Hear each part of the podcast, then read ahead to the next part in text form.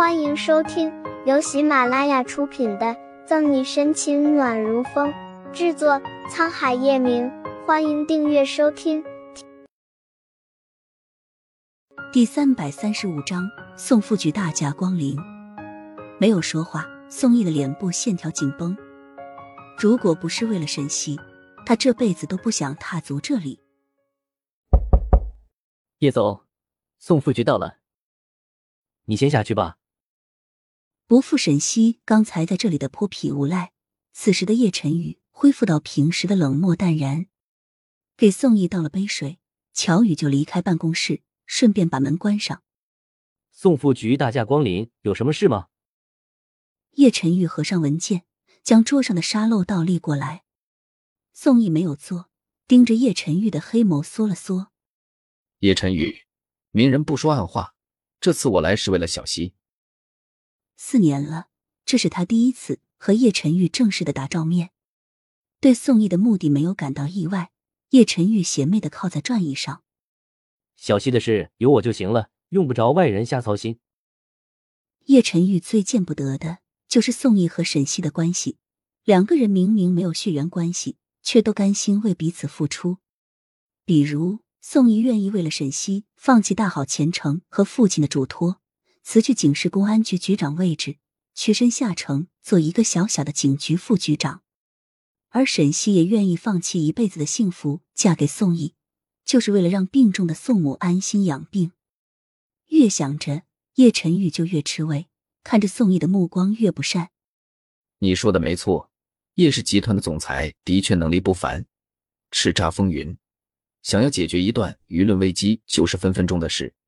但你考虑过小溪吗？你做的就是他想要的。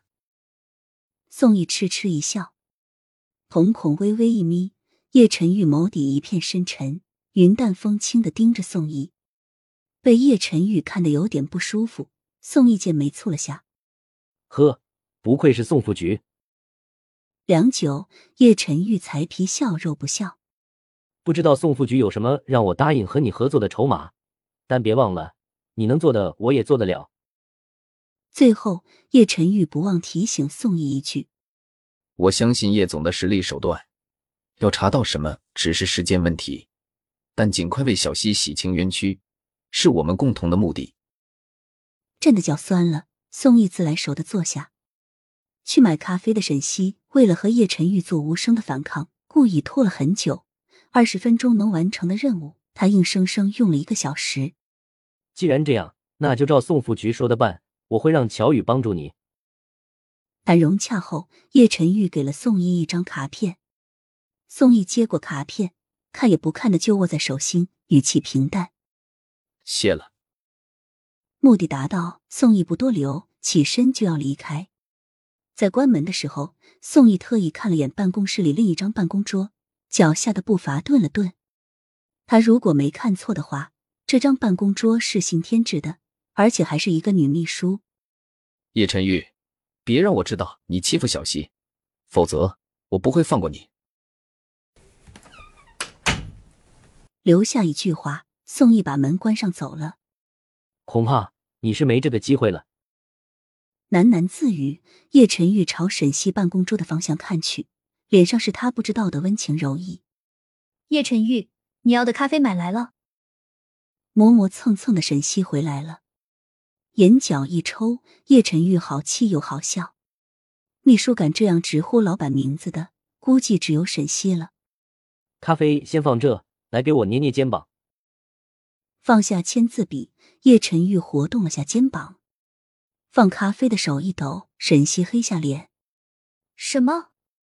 捏肩，沈西清楚的记得，泡茶买咖啡可以，但捏肩，秘书的工作里好像没有这个吧？